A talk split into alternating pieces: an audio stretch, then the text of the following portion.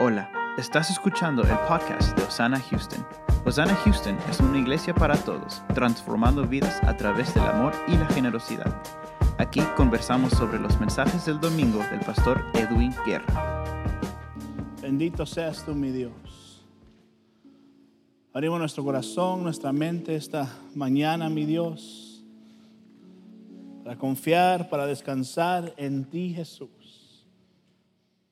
Gracias porque a ti corremos, tú eres nuestra torre fuerte, el refugio que necesitamos, mi Dios. Recibe hoy toda la honra, recibe hoy toda la gloria, Jesús. Abrimos nuestro corazón, nuestra mente, nuestro espíritu a tu palabra, que la recibamos y la apliquemos conforme a tu voluntad, Señor. Gracias por ser fiel con nosotros. Gracias por siempre estar disponible a nuestras necesidades, Jesús. Gracias por tu fidelidad. Recibe la honra y la gloria en esta mañana, en el nombre del Padre, del Hijo y del Espíritu Santo. Amén.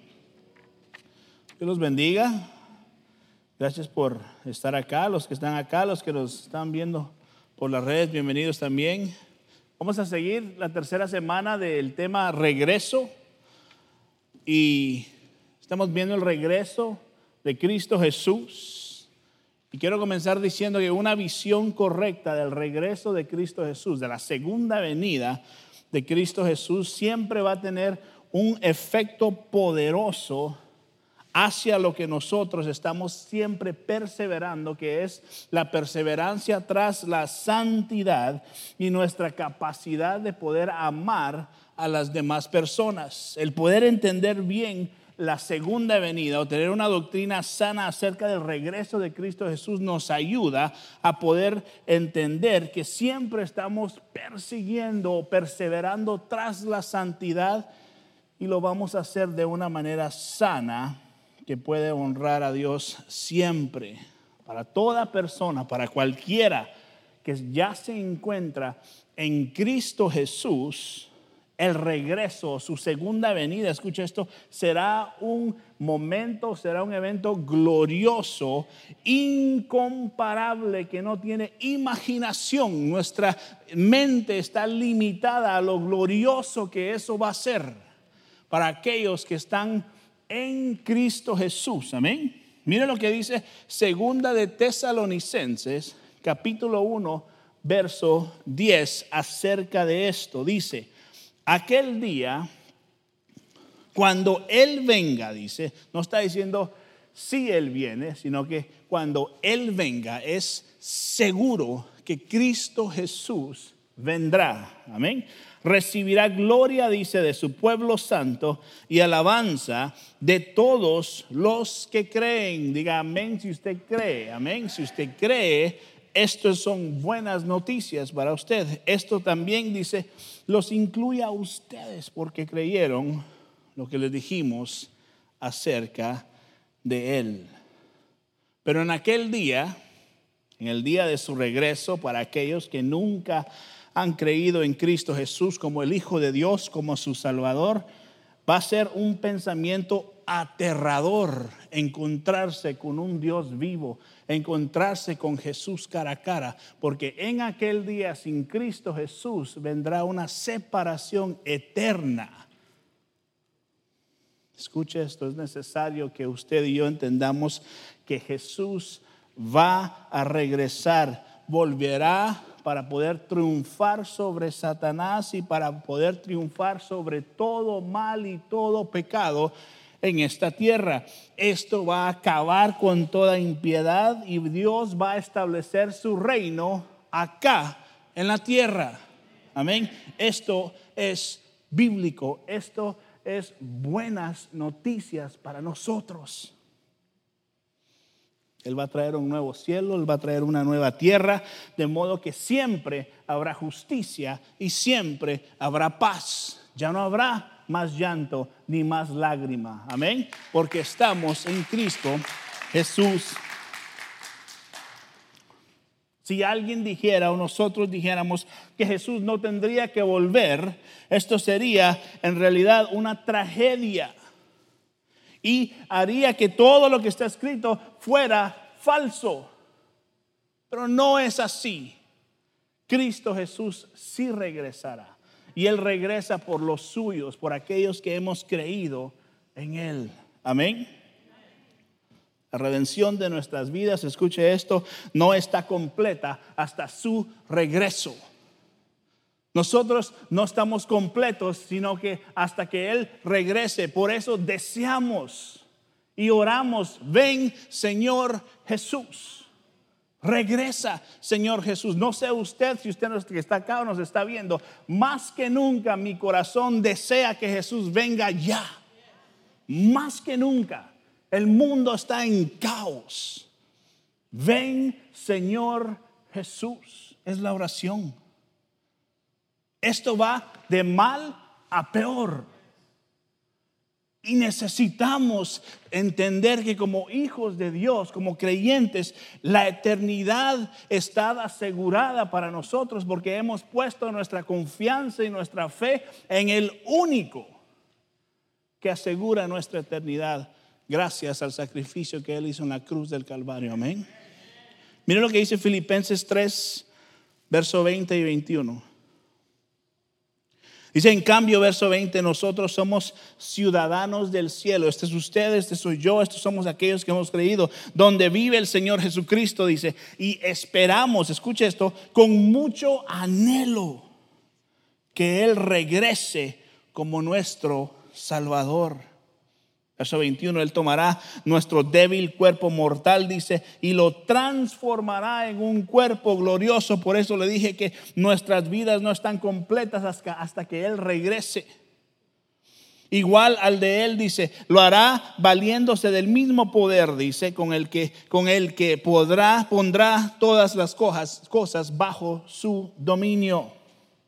Esto sucede en la segunda venida de Cristo Jesús y es importantísimo, absolutamente importantísimo y esencial tener esto como una doctrina clara en nuestras vidas, que Cristo Jesús regresará por su iglesia. Amén. Si no todo esto es en balde, pero no es en balde, porque su palabra dice que Él viene por los suyos. Amén. Váyase al Antiguo Testamento, por favor.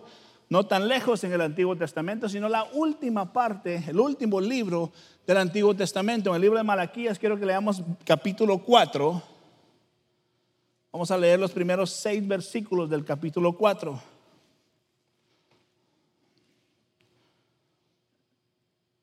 Estas son buenas noticias. Miren lo que dice verso 1. El Señor de los ejércitos celestiales dice, el día del juicio se acerca ardiente como un horno, dice. En aquel día el arrogante y el perverso serán que, y, los, el perverso serán quemados como paja, dice. Serán consumidos desde las raíces hasta las ramas. Verso 2. Sin embargo, para ustedes, ¿para quienes? Para nosotros, escuche. Para ustedes que temen mi nombre, se levantará el sol de justicia con sanidad en sus alas. Amén. Saldrán libres, dice, saltando de alegría como becerros sueltos en medio de los pastos. Verso 3, el día en que yo actúe, dice, ustedes pisotearán a los perversos que sí fueron, eh, como si fueran polvo debajo de sus pies, dice el Señor de los ejércitos celestiales. Verso 4, acuérdense de obedecer la ley de Moisés, mi servidor, todos los decretos y sus ordenanzas que les entregué en el monte de Sinaí para todo Israel, dice. Verso 5, miren, les envío al profeta Elías antes de que llegue el gran y terrible día del Señor. Verso 6 sus predicaciones harán volver el corazón de los padres hacia sus hijos y el corazón de los hijos hacia sus padres. De lo contrario, vendré y haré caer una maldición sobre la tierra, dice. Entonces, cuando Jesús, el Mesías, regrese a esta tierra, cuando Él vino, perdón, a esta tierra la primera vez, Él no llegó como horno ardiente, como dice el verso, pisoteando a sus enemigos sino que vino como sol de justicia con sanidad en sus alas a traer gracia y perdón y misericordia a un mundo que necesitaba eso en ese momento.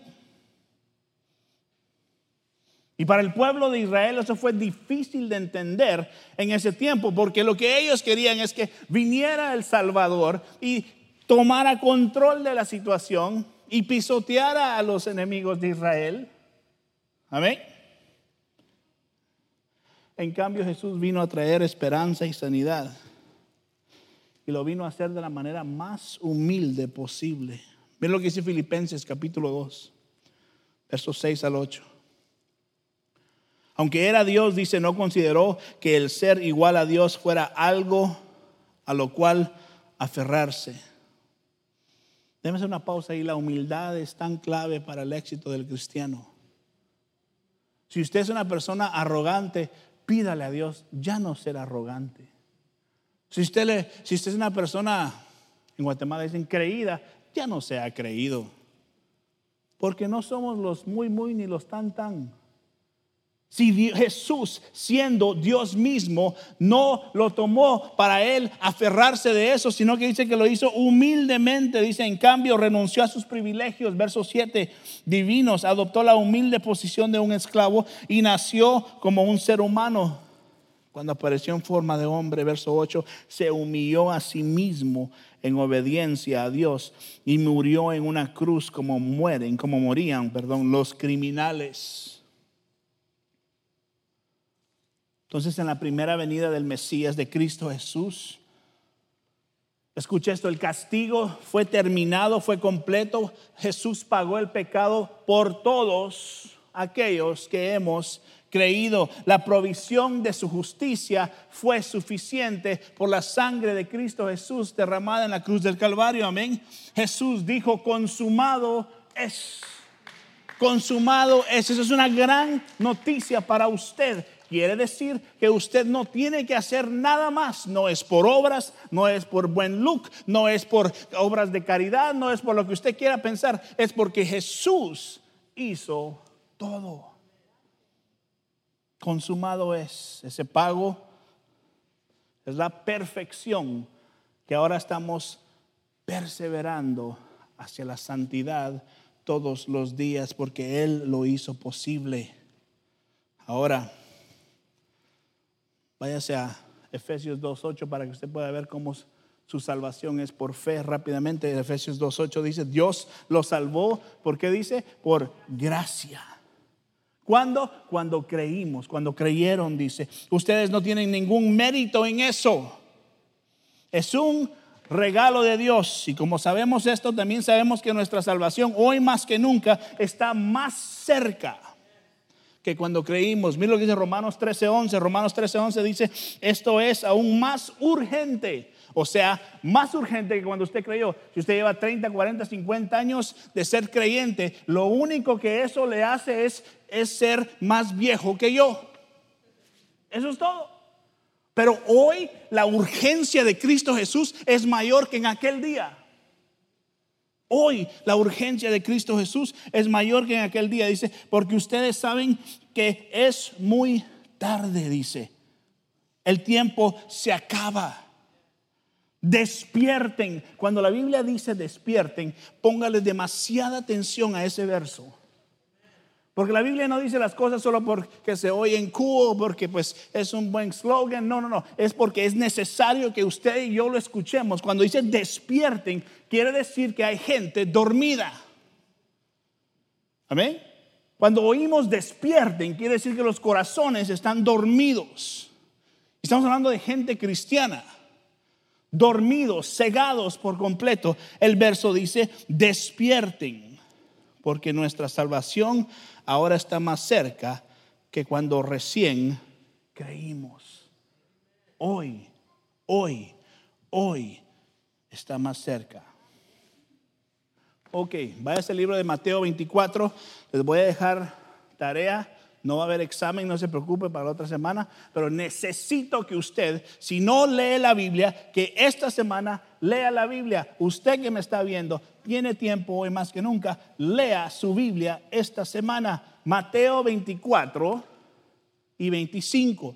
Lean esos dos capítulos. Estamos hablando del regreso de Cristo Jesús, la segunda venida. Y hoy quiero enfocarme en un par de versos rápidamente en Mateo 24, empezando en el verso 3.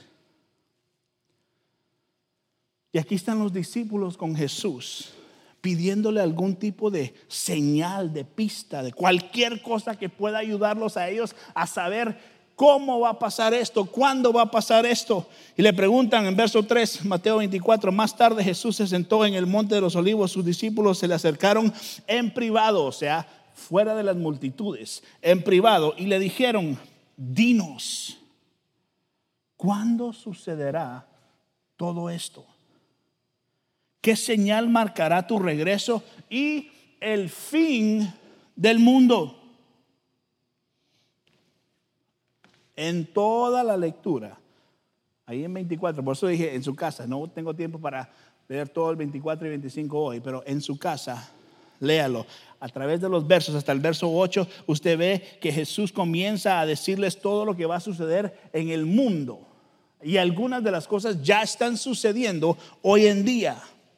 Y si somos honestos, usted puede reconocer. A veces queremos darle el ojo ciego a la situación, a las circunstancias, pero la realidad es que están pasando a nuestro alrededor. Tal vez no tan directamente de este lado del mundo, pero sí ha estado pasando en el otro lado del mundo por muchos años y está poco a poco llegando a nuestros hogares. En el verso 9, 10 y 11 Jesús se acerca y empieza a hablar de las cosas que le van a suceder a la iglesia y a los creyentes. Lea, es importantísimo que usted entienda esto. ¿Cómo se levantarán falsos profetas? Gente que se para en púlpitos y le dice a la gente lo que quieren oír. Les da una cosquillita en el oído con la palabra y solo les da los que quieren oír. Y no le hablan la verdad de Dios. Muchos profetas los engañarán, dice el verso. Y Jesús entonces empieza en el verso 12, lea conmigo versos 12 y 13. Agrega todo lo que les he estado diciendo. Abundará el pecado, dice, por todas partes. ¿Será que eso es cierto hoy en día más que nunca? Lo bueno es malo, lo malo es bueno. El amor de muchos se enfriará. El amor de muchos quiere decir que un día hubo amor el amor de muchos se enfriará. Si usted está en casa, no permita que ese sea usted. Si usted está acá, no permita que ese sea usted. El amor de muchos se enfriará, dice verso 13, pero el que se mantenga firme, que se mantenga firme hasta el fin, será salvo. La clave del éxito del cristiano no es que pasó al frente a hacer una oración y decir, Señor, perdóname por mis pecados y lloró lágrimas. La clave y lo que muestra que alguien verdaderamente es salvo es la constancia de su vida que permanece perseverando, perseverando, perseverando en santidad, la búsqueda del agradecimiento, del agradar a Dios todos los días con su vida, es lo que hace a una persona salva. Amén. Luego Jesús dijo en el verso 14, Mateo 24, 14, y se predicará las buenas noticias acerca del reino por todo el mundo. De manera que todas las naciones que dice, la oirán. Y entonces vendrá el fin. Ven Señor Jesús, hoy más que nunca su oración, mi oración debe ser, ven Señor Jesús. Si esa no es su oración, quiere decir que usted tiene que examinar su relación con Cristo Jesús. Porque necesitamos, necesitamos, escuche, necesitamos más de Cristo en nuestras vidas. Si yo le pregunto a usted, ¿cómo está su relación con Cristo? ¿Pudiese estar mejor? Creo que su respuesta sería sí. Así que espacio para mejorar nuestra relación con Dios siempre lo habrá. Termino con esto. ¿Qué significa entonces todo esto para nosotros hoy en día? Algo claro que usted y yo tenemos que saber. Esto significa que Jesús sí regresará un día. De eso usted no tenga duda que le digan, ah, es que esto, es que Cristo Jesús vendrá por su iglesia. Amén. Significa que todos debemos entender que en esta vida no podemos desperdiciar los días. Debemos de estar presentes en lo que está sucediendo para poder ser gente que lleva este evangelio a aquel que se presenta con una necesidad de eternidad, de conocer a Cristo Jesús. Usted es portador de las buenas noticias. ¿Qué está haciendo con esas buenas noticias? No me diga que si usted no es predicador no puede usted dar buenas noticias. Todos podemos, todos tenemos una plataforma y es nuestra vida el momento que usted abre sus ojos. Usted tiene una plataforma para hablar de Cristo Jesús. Romanos 1, 16 y 17 dice lo siguiente, pues no me avergüenzo de la buena noticia acerca de Cristo Jesús. No me avergüenzo del Evangelio, dice otra traducción, porque es poder de Dios en acción para salvar, dice, a todos los que creen a los judíos primero y también a los gentiles. Esa buena noticia, verso 17, nos revela cómo Dios nos hace justos ante sus ojos, lo cual se logra del principio al fin por medio de la fe. Como dicen las escrituras, es por medio de la fe que el justo tiene vida. Y la única razón que se nos puede llamar justos es porque Cristo lo hizo todo por nosotros. Recuerde esto, el reino de Dios, y termino con estos últimos versos, el reino de Dios es como las diez damas de honor en Mateo 25, verso 1 al 4 dice entonces, Mateo 25, 1 al 4, el reino del cielo será como diez damas de honor, dice, que toman sus lámparas y salieron a encontrarse con el novio. Cinco de ellas eran necias y cinco sabias. Mitad y mitad. Espero, espero que el porcentaje sea así hoy en día, pero lo dudo. Cinco de ellas eran necias, cinco de ellas eran sabias. Verso 3, las cinco que eran necias no llevaron suficiente aceite de oliva para sus lámparas, pero las otras cinco fueron tan sabias que llevaron aceite extra. Las diez tenían un trabajo que hacer. Todos nosotros tenemos un trabajo que hacer hoy en día. Las diez tenían sus lámparas. Nosotros hoy tenemos el cargo que Dios nos ha dado y la responsabilidad del Evangelio de Cristo Jesús que Dios nos ha dado. Se suponía que todas tenían que estar listas, pero solamente cinco llevaron suficiente aceite. Solamente cinco estaban esperando, deseando. Solamente cinco estaban diciendo, ven Señor Jesús, ven deseando que Jesús, el novio, regrese. Le digo algo, Jesús viene, Jesús regresa, Jesús va a regresar. Encienda sus lámparas. Muchas gracias por escuchar el podcast de Osana Houston. Si tiene alguna pregunta o petición de oración, no dude en enviarnos un correo electrónico a info at. Síguenos en Facebook e Instagram como at Osana Houston. Si desea dar un aporte, visite nuestra página web osanahouston.org.